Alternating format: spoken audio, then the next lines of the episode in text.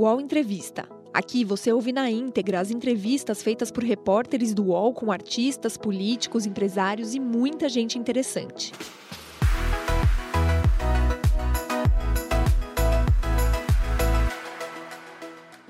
Olá, bom dia. Agora são 10 horas e 4 minutos. Estou de volta aqui ao vivo no canal UOL. Como você já sabe, nesse horário é o horário do UOL Entrevista, então seja muito bem-vinda, seja muito bem-vindo ao nosso programa que traz reflexões, conversas com personalidades que são notícia no nosso país. E hoje a gente olha para a literatura. Jefferson Tenório nasceu no Rio de Janeiro em 1977. Hoje mora em Porto Alegre. É mestre em literaturas luso-africanas pela Universidade Federal do Rio Grande do Sul e vencedor do Prêmio Jabuti deste ano na categoria Romance Literário, com o aclamado livro O Avesso da Pele. O livro deve ser traduzido para o inglês e distribuído nos Estados Unidos e na Inglaterra, e também já teve os direitos de adaptação audiovisual negociados. Jefferson estreou na literatura em 2013 com o romance O Beijo na Parede, eleito o livro do ano pela Associação Gaúcha de Escritores. Também é autor de Estela Sem Deus, publicado em 2018. No Ao Entrevista de hoje, a gente conversa sobre racismo estrutural e o constante assassinato da população preta que permeiam a história do seu mais recente livro e o desafio de fazer literatura no momento em que a cultura é tão ameaçada. Comigo nessa entrevista hoje com o Jefferson está o Elton Simões, que é do Núcleo de Diversidade do UOL, e a Jéssica Moreira, jornalista e escritora.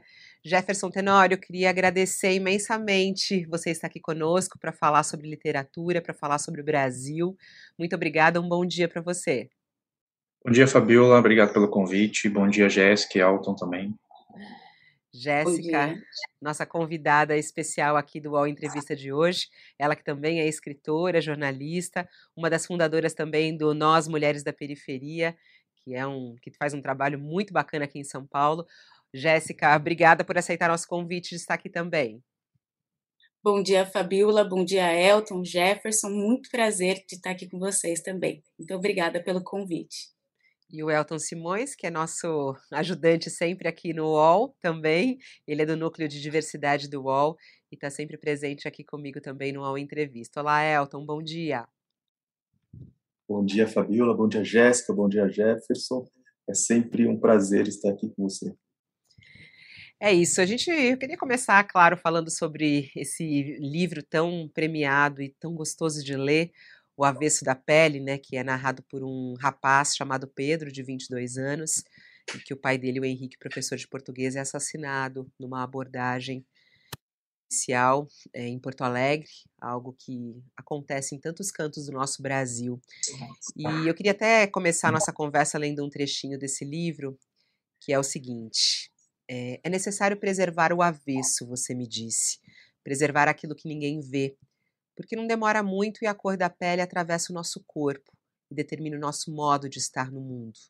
Por mais que a sua vida seja medida pela cor, por mais que suas atitudes e modos de viver estejam sob esse domínio, você de alguma forma tem que preservar algo que não se encaixa nisso, entende?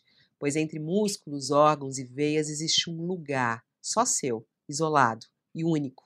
E é esse lugar que estão os afetos, e são esses afetos que nos mantêm vivos. Fecha aspas, é um trechinho que eu achei muito, muito bom e fala sobre esse avesso. E eu queria abrir a nossa conversa, Jefferson. O que, que é o avesso? O que, que é o avesso da pele? Bom, Fabiola, o, o avesso da pele, é, na verdade, é o cerne do livro, né? Tanto que o título do livro é, tem a, o avesso como a primeira palavra, né? E a pele fica secundária. E a discussão do pele é justamente isso, né? É, é, na verdade, uma tentativa de devolver a subjetividade e, e a humanidade à população negra, né? É, que é constantemente violentada e, e, que sofre com essas violências é, do racismo estrutural. Então, esse avesso é, na verdade, o que há de mais humano em todos nós, né? Então, o livro ele discute justamente isso, né? O quanto é importante que a população negra né, procure preservar justamente aquilo que nos faz humanos, que são os nossos afetos, os nossos conflitos, né, essas nossas tensões internas. E então o livro ele vai discutir exatamente isso, né? Vai lá, Elton. Jefferson. Ô, Jefferson, é, tem um ditado que diz que a pior coisa para um pai é ter que enterrar o seu filho. Mas para a população negra, isso acontece com muita frequência. Os pais têm que enterrar os filhos porque é, a população negra, principalmente os jovens, são os mais atingidos por mortes e mortes violentas. Nesse caso aqui, o avesso foi o filho ter que enterrar o pai, que seria a ordem natural das coisas. Eu sei que a Fabíola já trouxe alguma coisinha sobre avesso, mas o que mais há de avesso nesse livro? Tratar ele só como um livro que, tra que fale sobre racismo e não sobre afeto também é um jeito de falar do avesso, do avesso desse livro? Ele, ele é um livro que ele tem vários aspectos é, que extrapolam né, a questão racial.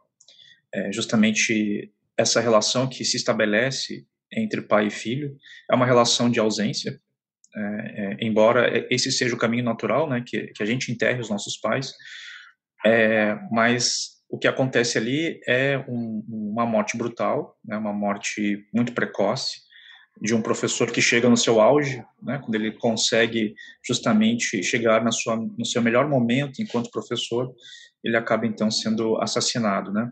Então esses avessos que, que aparecem é, têm a ver com essa relação também, né, do, do filho com o pai e desse filho é, se dá conta de que é, é, é importante que ele também traga esse pai de volta através da sua memória. Né? Então ele está reconstituindo a vida do pai através da própria memória, que, que talvez seja a melhor forma de, de, de trazer alguém querido, né, para próximo é, de nós, né. Então é, é, esse movimento que ele faz, né, através dessa memória que ele vai inventando e também vai resgatando, né, a vida desse pai. Tem alguma história? Ele foi baseado em alguma história real, o, o Jefferson? É claro que tem muitas histórias, né, que mostram uma abordagem policial, tudo, mas o Pedro em especial é, é alguém que você conhece? Ele tem alguma inspiração é, que você tenha na vida pessoal, assim? Pedro sou eu, né? E o Henrique também sou eu, e a Marta também sou eu, todos aqueles personagens que estão ali né?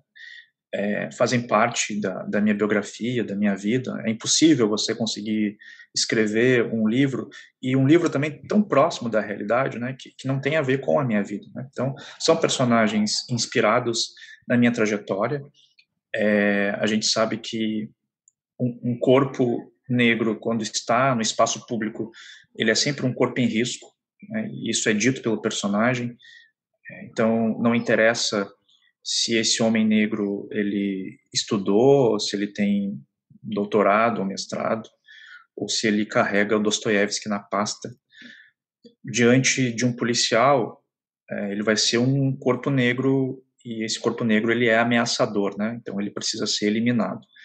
Então, o, o, o livro ele, ele passa por essas questões que são muito próximas né, das minhas experiências também que eu tive durante a vida. Né? Jefferson, é, eu queria aproveitar esse gancho do Elton e também da Fabiola para falar sobre as mulheres que aparecem no livro, né? Eu queria saber, porque quando é, Pedro começa esse resgate né, pela história do pai, quem que vai contar essa história é a tia dele. Então, essas mulheres são muito importantes é, e mostram também da ancestralidade, né? A gente, quando fala da população negra, está falando de uma população que teve a sua história né, rompida, sequestrada. Então, a gente está falando de uma memória que está sempre em retalhos e sendo reconstruída. Então, eu vejo Pedro também como uma grande metáfora da própria população preta, né, tentando reconstruir dia a dia, ouvindo história por história, né? E a importância dessas mulheres nessa ancestralidade, na oralidade, né? as escrevivências que Conceição Evaristo fala, nas oralituras, né?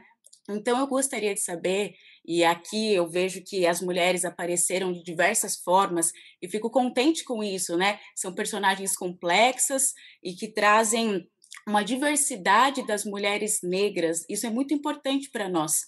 É, desde a Marta, as tias, a avó, é, são diversas mulheres. Em diferentes momentos do livro, elas mesmas, né, você cita isso na voz delas, é, que não somos iguais, né? Mesmo a população negra, somos muitos, somos diversos, e as mulheres não são iguais aos homens.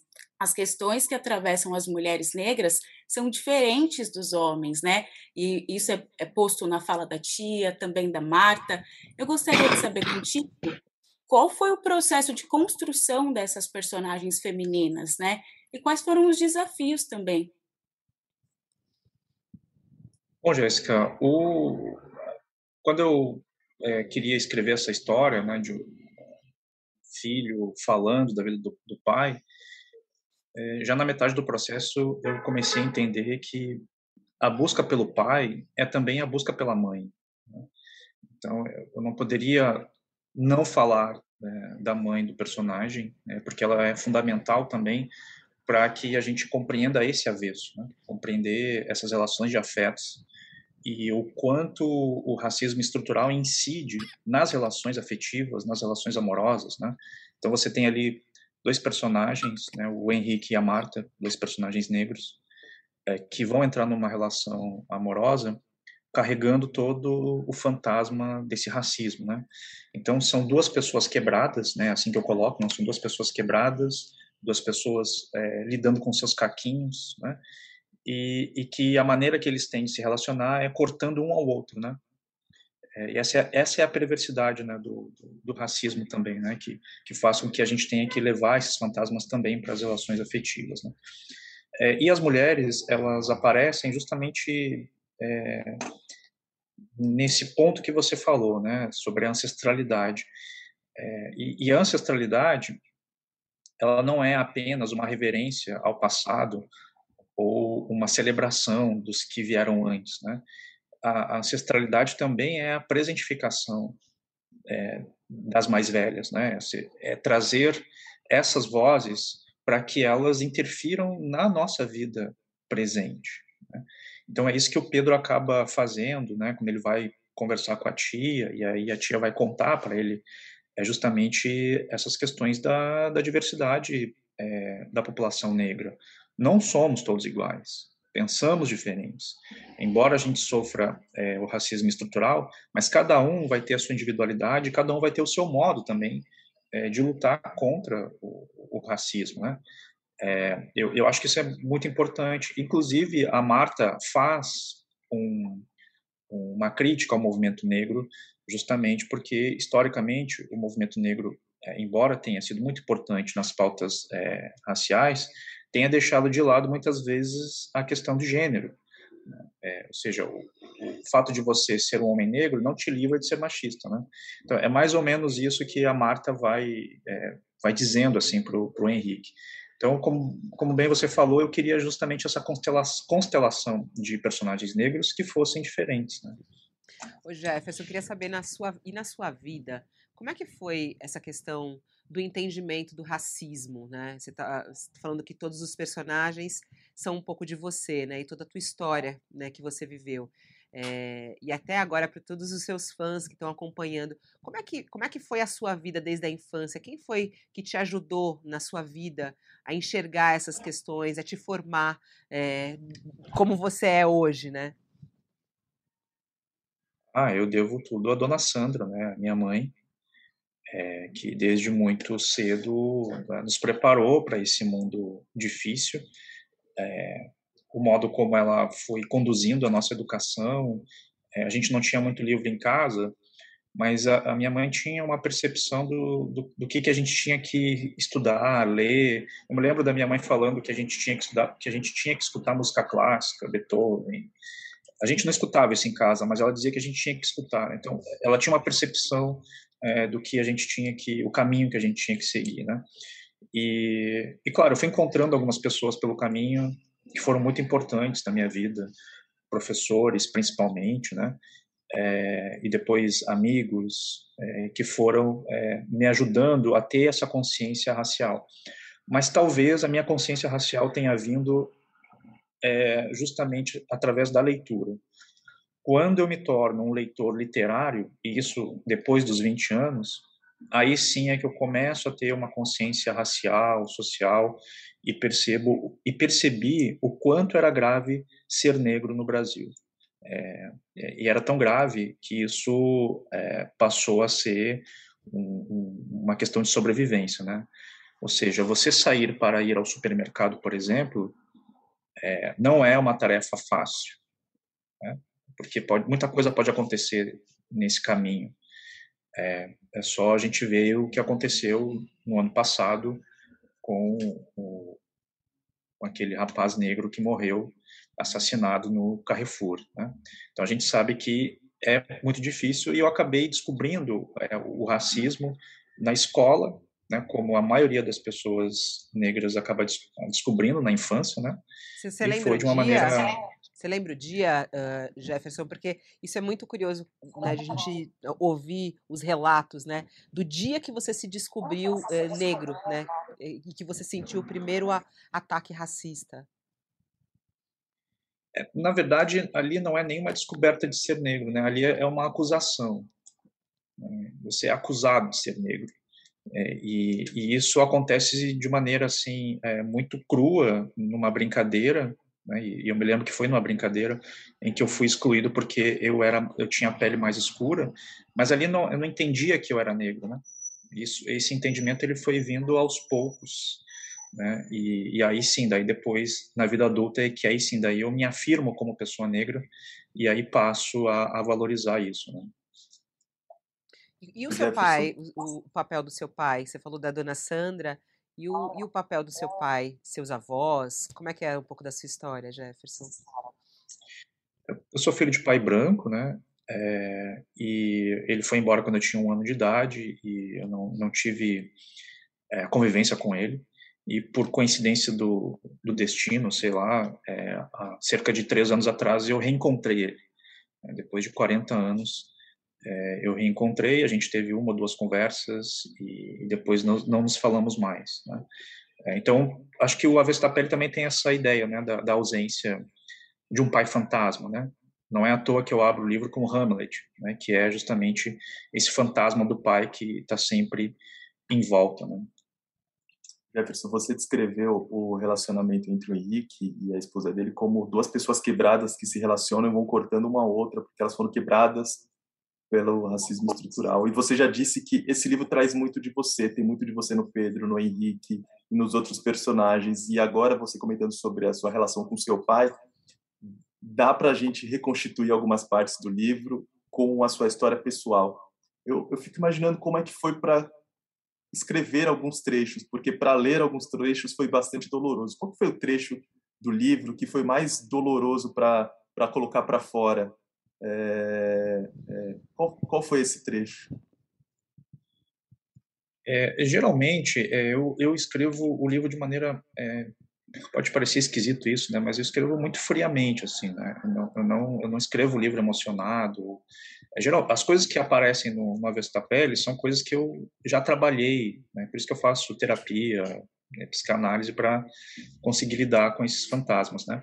Mas claro que tem alguns, algumas cenas que me incomodam, claro, né? Para você escrever e reescrever, né? O próprio assassinato do, do, do Henrique foi uma parte muito difícil, assim, de, de poder reescrever e, e, e lidar. Mas tem uma cena que é a conversa do Pedro com a tia, já próximo do, do final do livro, em que a tia vai, vai contar para ele é, a versão dela do, do, racismo, né?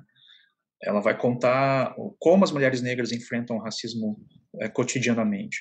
Eu acho que aquela conversa ali é uma conversa muito dura, muito delicada, e ao mesmo tempo ela ainda tem a grandeza de acolher né, o Pedro que está enterrando o pai. Né?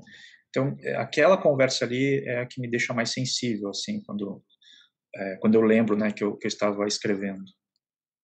E Jefferson, você trata muito sobre subjetividades, né? Principalmente do homem negro, que é uma coisa que é muito discutida hoje, né?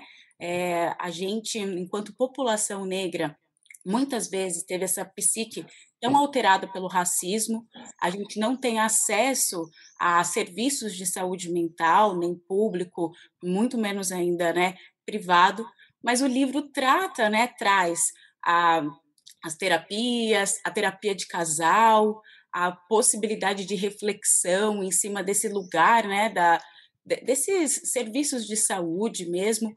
Para você, qual é a importância da gente trazer o tema da saúde mental para dentro de um livro, né, de ficção? Como que você acha que isso pode pautar também essa questão que é tão importante para nós, que é de cuidar da nossa psique, né, enquanto população negra, já que para além da história, da memória, a gente também tem que cuidar dessas feridas que são tão internas. A saúde mental da população negra, ela tem que ser tratada como uma política pública de saúde, né? Quando você tem aí mais de 50% da população não branca no, no país, e, e, você sabe que historicamente ela vem sofrendo violências, é claro que isso vai ter um, um peso é, e um efeito é, na psique das, das pessoas negras. Então, eu fiz questão de trazer essa discussão para o meu romance, para o Avesso da Pele, é, colocando justamente duas pessoas negras diante de dois psicanalistas brancos, né?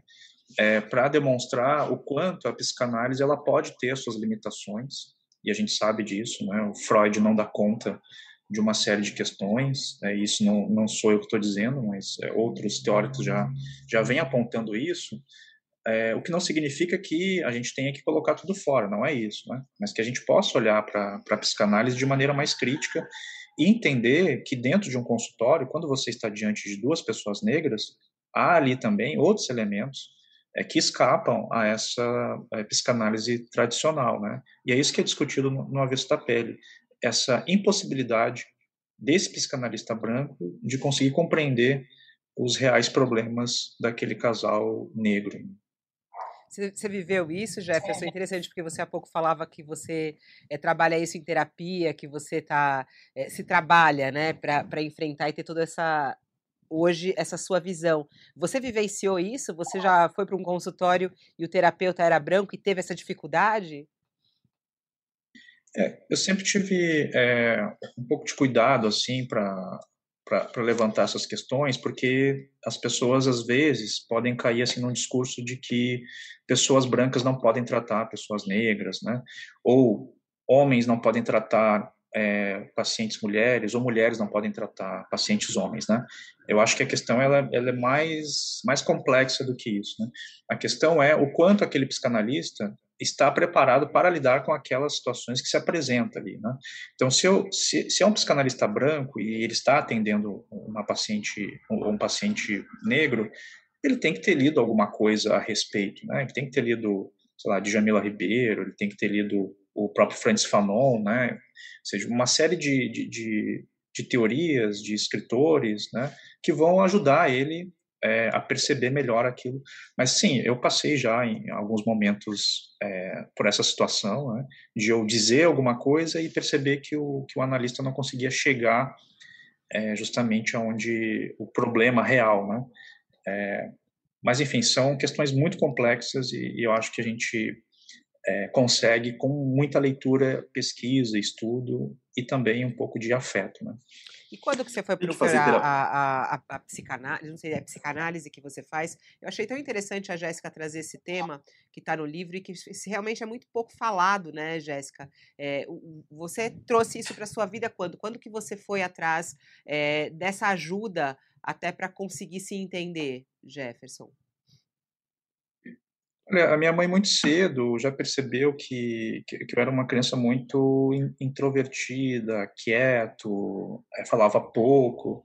E aí, desde pequeno, é, eu acabei indo já fazendo terapia ali pelos meus 10, 12 anos, né?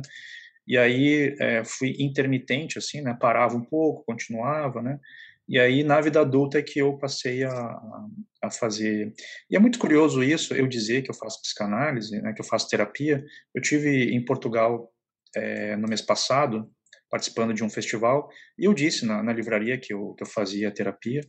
E depois é, que terminou a conversa, é, algumas pessoas que estavam lá vieram me cumprimentar e, e, e disseram que eu, era, que eu fui muito corajoso ao falar que eu fazia terapia, porque em Portugal os homens não costumam é, dizer que fazem terapia, é quase como se fosse uma vergonha, assim, uma fraqueza, né? Então... Nossa, que legal isso, e você revelar isso aqui pra gente, porque eu acho que isso abre tantas portas, né? As pessoas às vezes não procuram ajuda por uma série de coisas e pode ser uma ajuda Muito, muito bacana.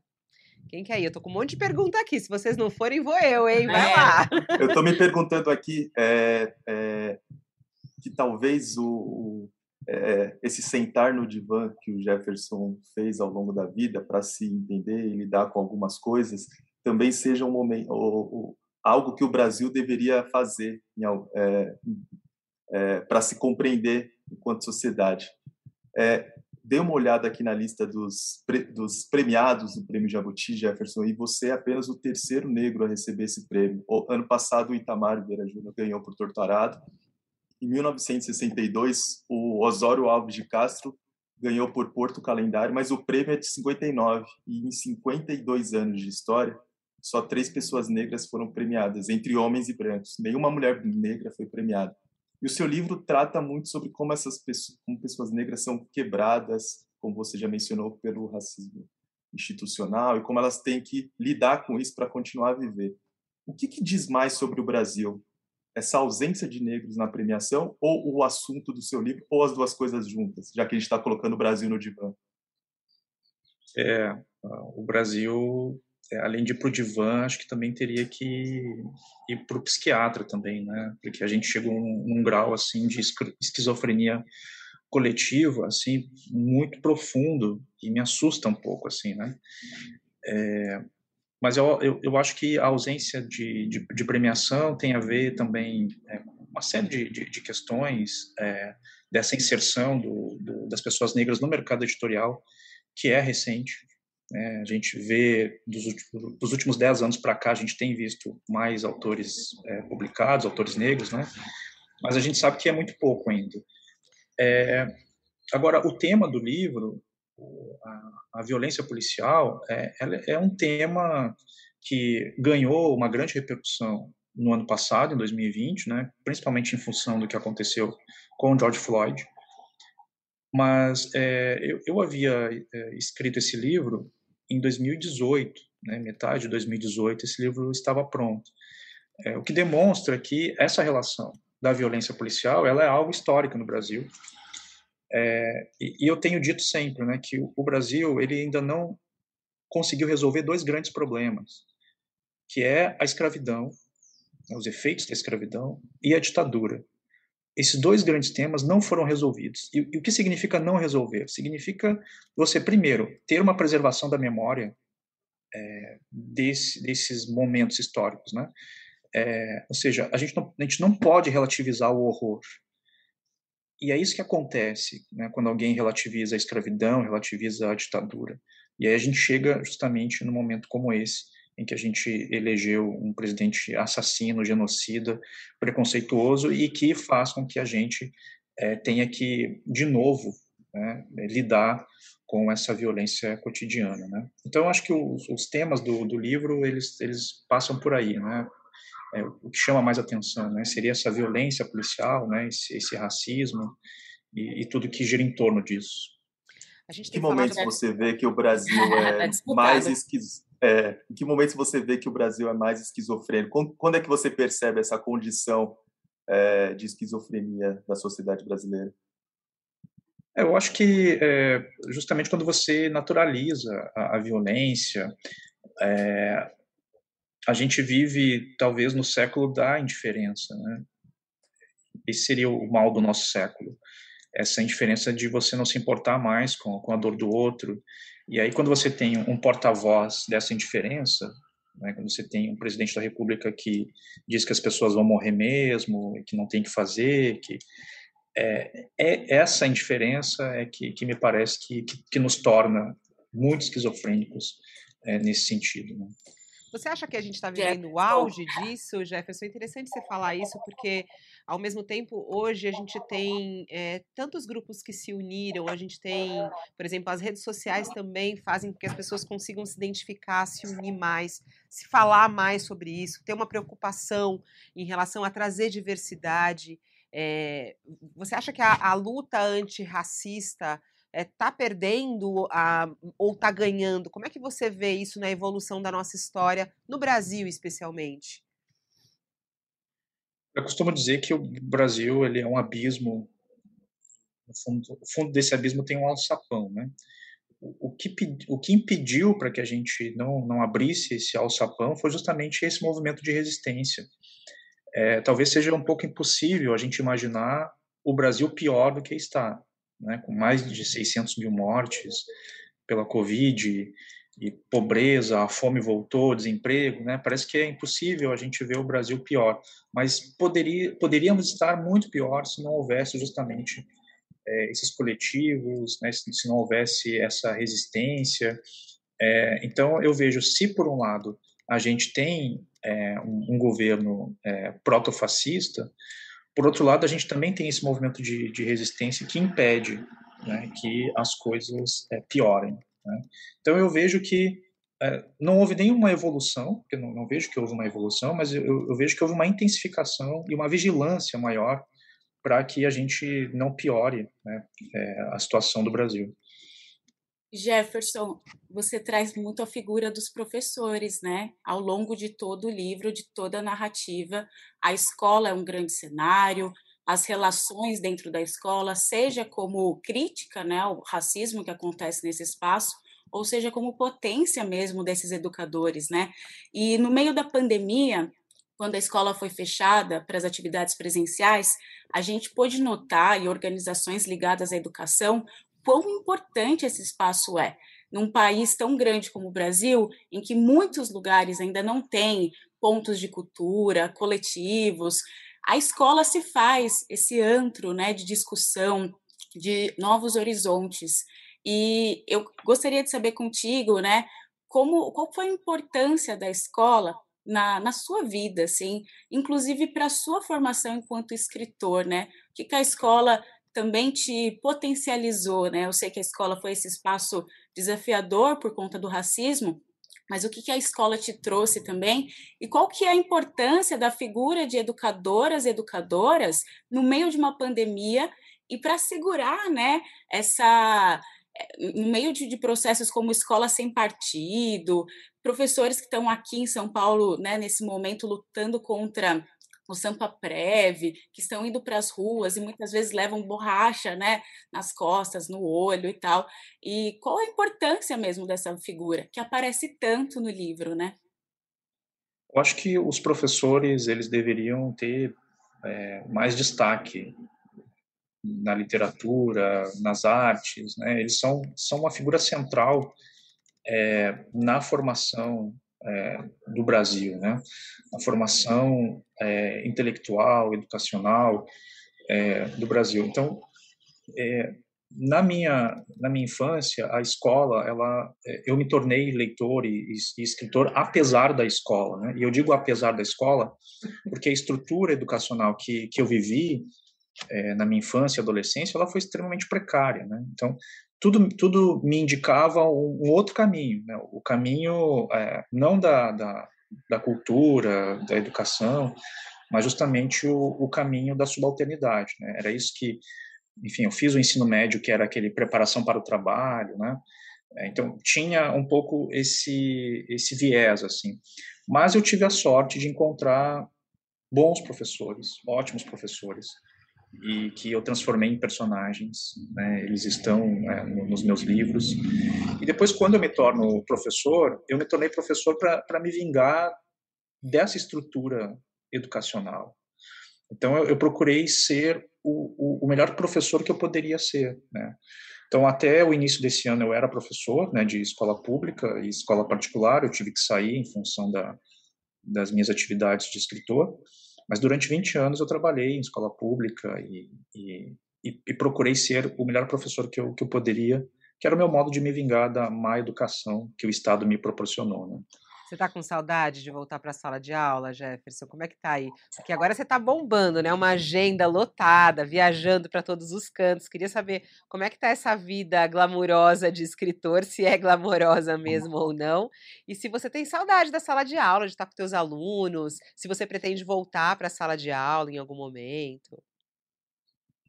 É, eu, eu digo que eu me tornei escritor por causa dos meus alunos. É, é, eu devo muito aos meus alunos, devo muito é, às conversas que nós tivemos, é, as histórias que eles me contavam. É, e eu sinto muita falta da sala, da sala de aula. é, para mim foi um, um, um, baque assim muito grande quando eu tive que tomar essa decisão, né? E, e aí um dia eu, eu dava aula e no outro dia eu já não dava mais aula, né? Então é, esse processo assim de, de não ter esse contato com a sala de aula assim é, é um pouco difícil. Assim. É, mas eu sinto falta assim da sala de aula e quem sabe no futuro próximo aí eu, eu volte novamente. E, a, e o glamour, e o glamour de ser escritor? Por exemplo, ir para todos os lugares, não sei quantos países você já foi, foi para Portugal, está circulando o Brasil e agora bombando, né? O telefone não para, uma quantidade de entrevistas. É, eu, em função da pandemia, né, eu não consegui circular muito. O livro ele foi lançado na Itália, então era para eu ter ido fazer o lançamento em Roma, mas eles ainda não estão abrindo os aeroportos para brasileiros, né? É, o livro também vai sair é, no Canadá, na Bélgica, em vários outros países, mas por enquanto é tudo online, né? Como tem que ser. E essa coisa da, da glamorização, né, do, do escritor, eu procuro me reservar, assim, para para que isso também não não interfira na minha escrita, assim, né? É, é, muito fácil você cair nessa ideia da vaidade, né? Das pessoas estarem te procurando e tal. Mas eu procuro manter um equilíbrio, assim, manter serenidade para para fazer o que eu o que o meu editor disse. Ele disse, Jefferson, você não pode parar de escrever, né? Então é isso que eu vou continuar fazendo, né? E dá para se manter, Jefferson. né, Jefferson? Dá para dá para ganhar um dinheirinho, não? Dá para pagar a conta da net, da luz, é, isso aí dá, dá para fazer. Boa. Bom, é, se dá para pagar a conta da luz, já dá para já dá para supor que é, a vida de escritor está rendendo, né? Porque está alta. Ô Jefferson, na minha pergunta anterior eu falei sobre as categorias de romance do Prêmio Jabuti. Só que o Prêmio Jabuti ele não não dá é, é prêmios apenas para ficção. E a gente sabe que ficção é uma das, das, das manifestações literárias de um movimento literário. É, como eu tinha dito, você ganhou o prêmio esse ano na categoria de, de romance. Na, no ano passado, o Itamar Vieira Júnior ganhou. Só que outras pessoas negras ganharam em outras categorias, como a, o, o professor Moriatã na, na categoria de ciência política, com a razão, com a razão africana. E a gente nota que outras, é, outras pessoas negras, como a Jamila Ribeiro, também ganharam prêmios né, nos últimos anos. É, e eu sei que quando a gente está passando, quando a gente está no meio do furacão histórico, é muito difícil dar dois passos atrás e tentar é, entender o que está acontecendo.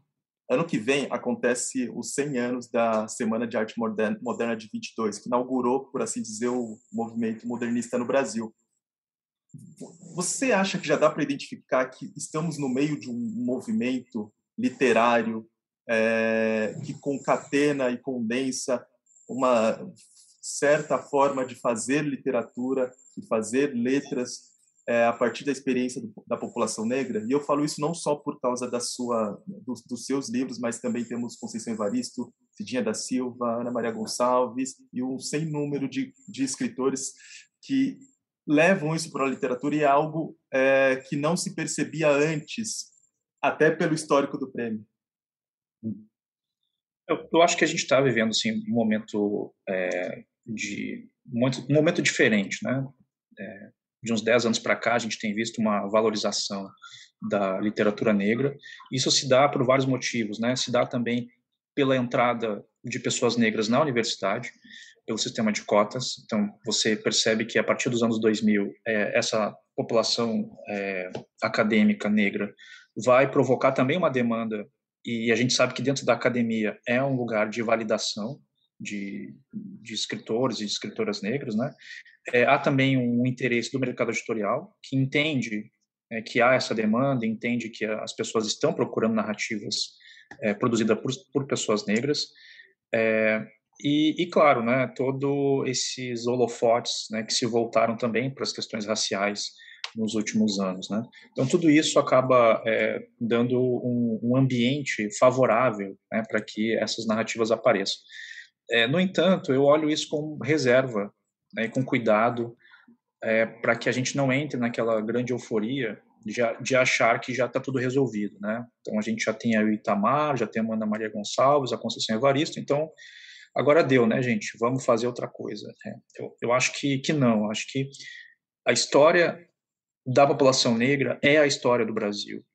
E mais, a história da mulher negra é a história do Brasil. E essa história ainda precisa ser contada. Ela está sendo contada, mas ainda nós precisamos ainda de mais histórias. Foram 350 anos de escravidão e a gente tem 130, 130, 130 anos né, de, do fim, né, entre aspas, dessa escravidão. É pouco tempo. São muitas histórias que ainda precisam é, ser contadas. Se o ano que vem a gente vai é, vai ser o aniversário de 100 anos da Semana de 22, é preciso também rever que, que, que, que Semana de Arte Moderna foi essa que desconsiderou o que estava acontecendo, por exemplo, nos morros cariocas. Samba que estava acontecendo, né, que também é o seu modo de, de, de, de modernidade, né, de, de, fazer uma arte moderna. Né. Eu, eu acho que a gente precisa rever né, a história da, da cultura, da literatura brasileira. Né. Legal você e, falar isso das, das histórias hoje... que vão ser contadas e, e recontadas. Só, só, pegando esse gancho, Jéssica, desculpa. É, quais histórias que você ainda vai contar? Porque você falou, teu escritor, teu, teu editor falou, não pare de escrever. Já estou super curiosa para os próximos livros, né? É, quais são a, as histórias que vão ser contadas por você, Jefferson? Eu tenho muita coisa para ser contada. A tela do meu computador são vários romances iniciados. É, e o difícil é, ter, é, você escolher um projeto e, e, terminar ele, né? Mas tem muitas histórias aí pra, pra para serem contadas. É, eu tenho um romance que está sendo escrito que deve ser publicado em 2023 é, e vai falar justamente sobre essa, essa população negra acadêmica, né? ou seja, a entrada desses jovens dentro da universidade e os embates que acontecem é, justamente nesse ambiente, né, que é um ambiente hostil é, para as pessoas negras. Né? Então, o meu próximo romance ele vai girar em torno é, desse contexto. Né? O Entrevista volta já.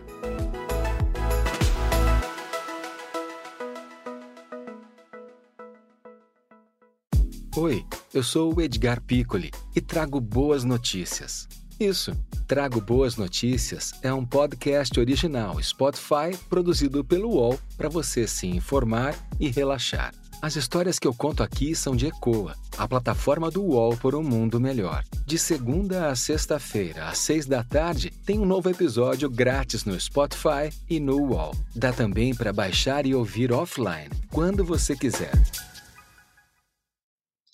Jefferson, você falou sobre as pessoas negras que a, acessaram a universidade, né? Então, é como se a gente ultrapassasse alguns muros aí, mas essa psique, né? Essa, mais uma vez eu falando aqui, né? Sobre é, essa subjetividade mesmo, né? Que nos acompanha mesmo quando a gente acessa esses espaços.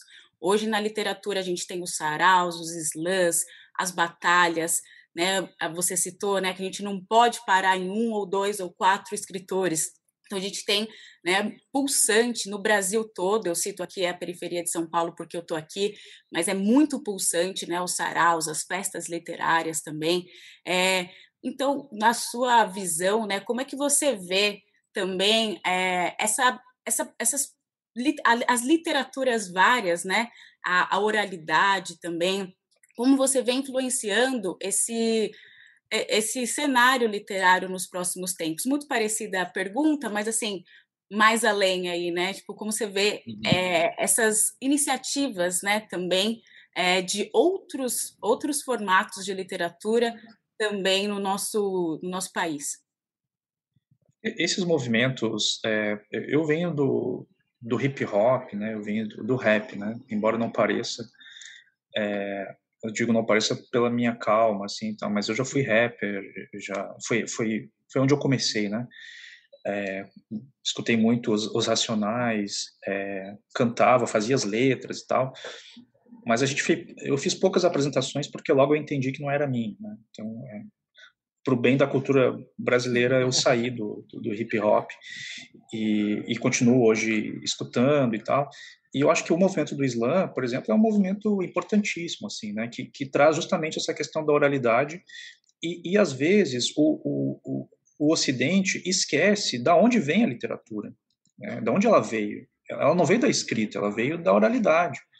Né, e esse movimento do Islã justamente traz a palavra para o corpo, né, então a gente tem toda uma performance ali, e, e, demonstra justamente essa literatura, que é uma literatura muito próxima da, da população é, que, que, mora nas periferias, né?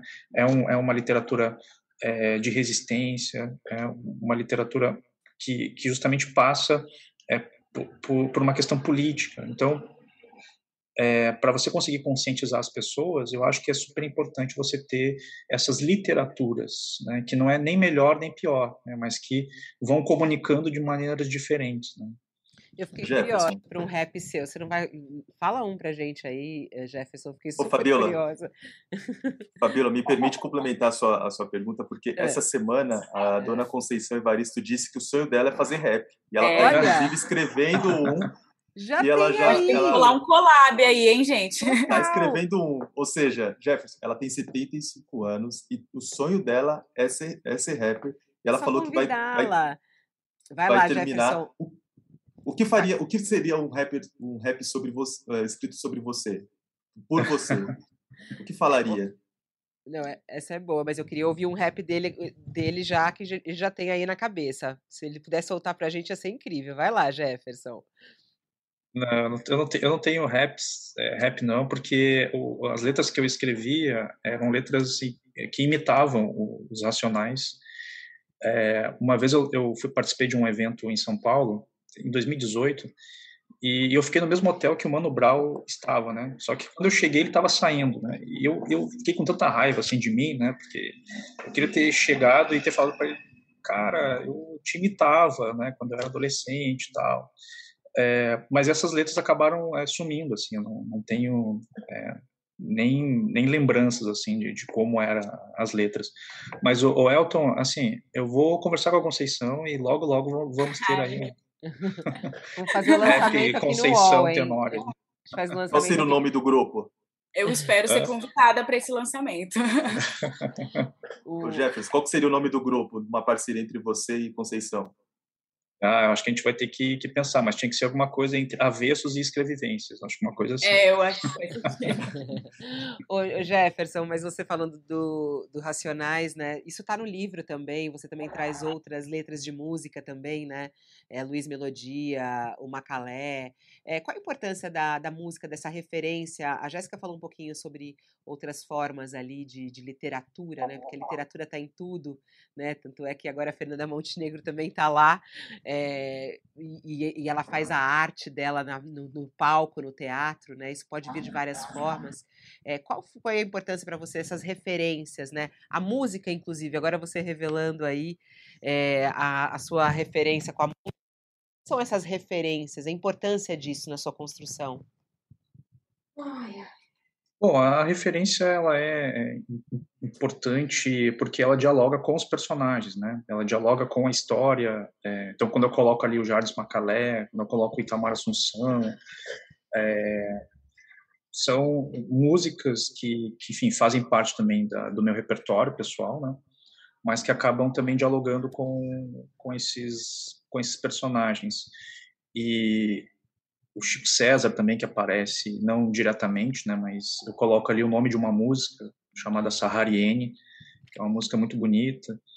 É, o próprio Tim Maia que aparece, né, os Racionais também. Então são é, esses músicos negros né, que, que também me ajudaram a, a, a me constituir enquanto pessoa, né, não só para construir o meu gosto pessoal, mas enquanto pessoa. É, e, e, as outras referências também que, que vão aparecendo, que não são musicais, mas que são do teatro, do cinema, né? Enfim. É uma aula, né? Na verdade, quando você lê assim uma vez, acaba tendo uma aula também, né? Desculpa, Elton, te cortar, mas é, eu também fiquei impressionada com a sua facilidade, ou na verdade, né? A, a, é, como você trabalhou os flashbacks, né? É muito difícil você se manter ali, indo e voltando e mantendo ali o leitor. É, de verdade, né? O, o, livro você lê assim numa tacada só, porque realmente ele é muito instigante. É, eu conversei com outros amigos e amigas que leram também, falaram, gente, como que ele conseguiu fazer esse recurso do flashback? Né? Que parece que você está assistindo um filme, aí você não consegue parar. Me senti numa série, Jefferson. É, esse foi o movimento mais difícil, Jéssica. Assim, depois que o livro, o livro estava pronto, fazer essa montagem é, e é bem a coisa do filme mesmo, né? Porque quando você filma, depois você tem que montar o filme. Né? É, e eu tinha muito isso, assim. E, e quando eu estou é, criando, não quando eu estou reescrevendo, né? Mas quando eu estou criando cenas, eu, eu, eu escuto música clássica, né? Ou música instrumental, imaginando justamente aquela cena com aquela música, né? Então tem muito isso, assim, né? De, de ficar é, montando a cena de modo que, que pareça mesmo um filme, assim, né? Talvez isso tenha facilitado um pouco para a produtora que resolveu comprar o filme, o, o livro, né, para poder fazer o filme. Mas ele tem, sim, esse, é, essa característica dessas imagens, assim, né, desses flashbacks. Como Parabéns, vai ser essa coisa do filme? É, já tem alguma, alguma previsão? Você vai participar de alguma forma? É, como é que vai ser isso, hein, Jefferson?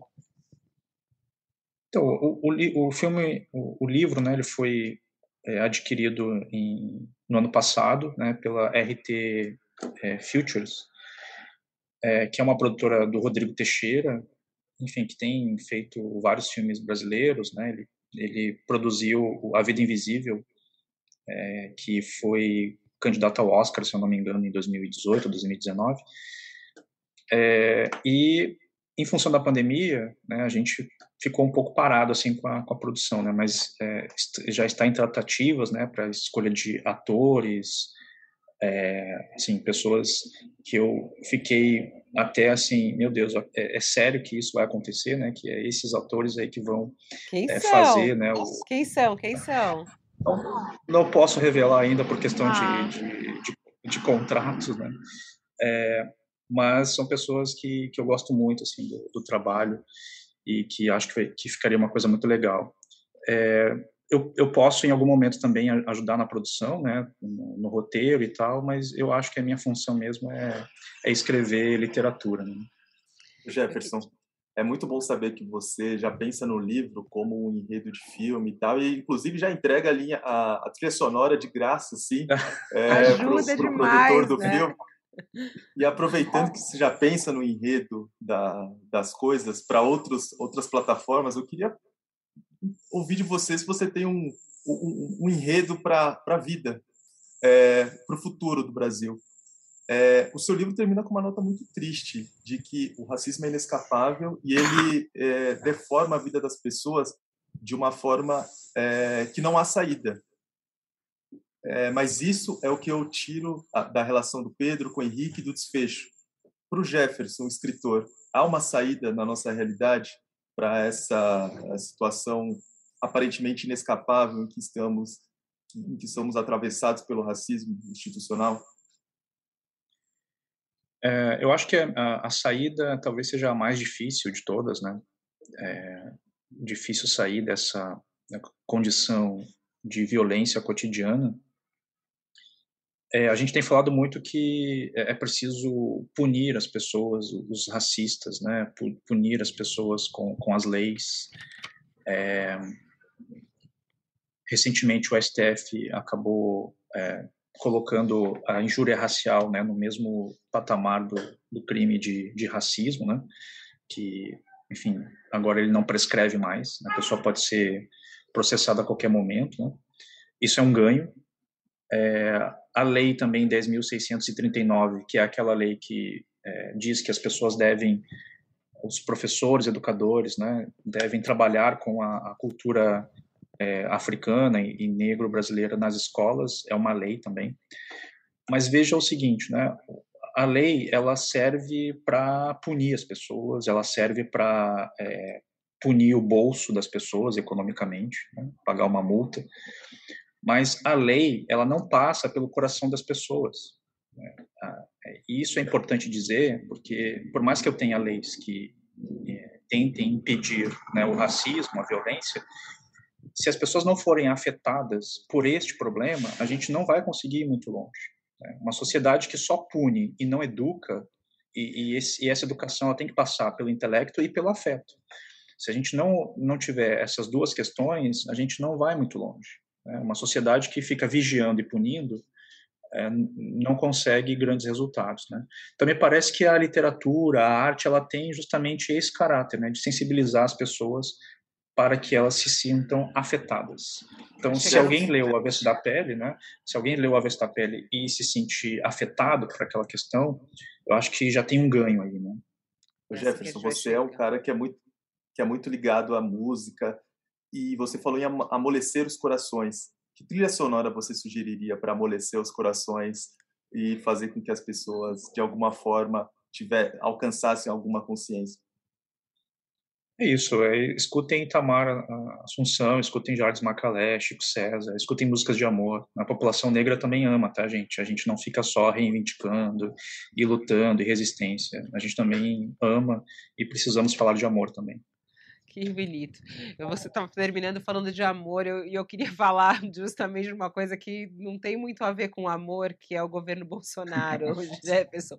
Desculpa sair do amor e ir para aí, mas eu queria muito é, entender. A gente está nessa questão toda política que o Brasil vive. Você, aqui no, durante a entrevista, é, falou sobre o desastre que o Brasil vive nesse momento. Eu queria saber, é, desde que quando assumiu o governo, a gente teve retrocessos é, na, na luta anti-racismo no Brasil. Quais são as sequelas que o Brasil vai ter com o governo Bolsonaro em relação ao racismo estrutural, o racismo real que o Brasil é, vive aqui nesse momento?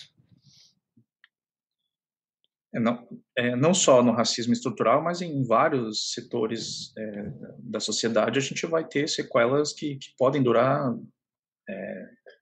muitos anos, né? É, seja na área da educação, da economia, é, e principalmente nessa, nessa questão social. É, enfim, a gente acabou, a gente, eu digo, né, a população que elegeu o, o Bolsonaro acabou elegendo justamente um porta-voz da destruição. Né? Esse é o projeto, é um projeto de, de destruição, um projeto que, que prevê a aniquilação. É, essa esse neocolonialismo né, que, que o Bolsonaro se apresenta. Então, é, é, de fato, a gente vai ter que lidar por muitos anos né, com essas sequelas. Queria emendar que o seu livro fala sobre luto no momento que a gente perdeu mais de 600 mil pessoas no país. E eu, eu gostaria de agradecer por isso, porque a morte é sempre tratada como um tabu. É, eu, inclusive, escrevo para o blog Morte Sem Tabu da Folha de São Paulo também, onde a gente sempre reflete a, esse processo de finitude e você usa esses conceitos que são grandes tabus na nossa sociedade, né? A gente pouco fala de morte até que isso aconteça, até que isso esteja próximo, até que isso a gente tenha que colocar esse medo na mesa, né?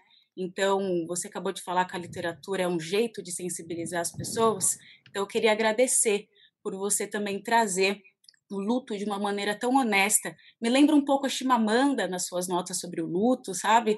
É, e essa maneira, até é, a gente está falando né, de África e Brasil, né? A gente está falando do, do continente é, americano e africano, e ela também faz esse resgate do pai em notas sobre o luto. Ela também faz, né, essa, esse flashback para tentar entender essa dor mas que, como você falou, não tem espaço para o holofote, né? É, é essa dor interna. Mas isso também é um grande serviço para quem está passando um luto agora. Então, agradecer mesmo. É, é, eu acho que é. Obrigado, Jéssica. É, eu acho que o, o, o, personagem Pedro ele ele reflete justamente sobre isso, né? A morte ela é, íntima, ela é íntima demais para caber num espetáculo. E, e, o luto ele, ele precisa justamente desse momento de recolhimento, né? É, e é um momento que as pessoas não querem, elas querem a, a espetacularização é, da dor, da morte, né? E, e o que o livro está pedindo é justamente esse recolhimento para conseguir lidar com algo que é necessário. A gente precisa é, passar por esse luto. O Brasil está vivendo esse luto coletivo, né? É, então, acho que o livro, de certo modo, dialoga com esse tempo também. É isso. Jefferson Tenório, queria agradecer imensamente. A gente até ultrapassou um pouquinho o tempo aqui, mas foi uma conversa muito gostosa de conhecer um pouco mais você, Aí, dentro da sua timidez, um pouquinho a gente vai arrancando o, o, Jefferson, que gosta, como a gente vê ali no cenário, né? Tá mergulhado sempre nos seus livros, na sua literatura. Louca para entrar nesse teu computador aí e ver essa quantidade de romances que você está escrevendo, mas a gente vai aguardar o próximo e com gosto. Muito obrigada, viu, Jefferson? Parabéns pela, pela, pelo livro, pela tua história aí e pela tua luta. Até uma próxima. Obrigado, Fabiola. Obrigado, Jéssica. Elton, até uma próxima. Jéssica, obrigada por você estar aqui conosco. Até a próxima. Obrigada a vocês. Tchau, tchau, gente. Até a próxima. Tchau, Elton. Até. Obrigada. Tchau, tchau, Fabiola. Tchau, tchau, Jefferson. Tchau, tchau, Jéssica. Tchau. E assim a gente termina mais um All Entrevista. Queria agradecer a sua participação aqui conosco. Para quem quiser conhecer o livro que a gente falou tanto aqui, O Avesso da Pele, está aí disponível para você, vencedor da Jabuti. E é um livro muito bacana para você é, ter aí contigo. A gente termina por aqui o nosso All Entrevista. Eu volto daqui a pouco. Ao meio-dia a gente tem o All News com resumo do noticiário do dia. Até lá. O UOL Entrevista e outros podcasts do UOL estão disponíveis em uol.com.br/podcast. Os programas também são publicados no YouTube, Spotify, Apple Podcasts, Google Podcasts e outras plataformas de distribuição de áudio.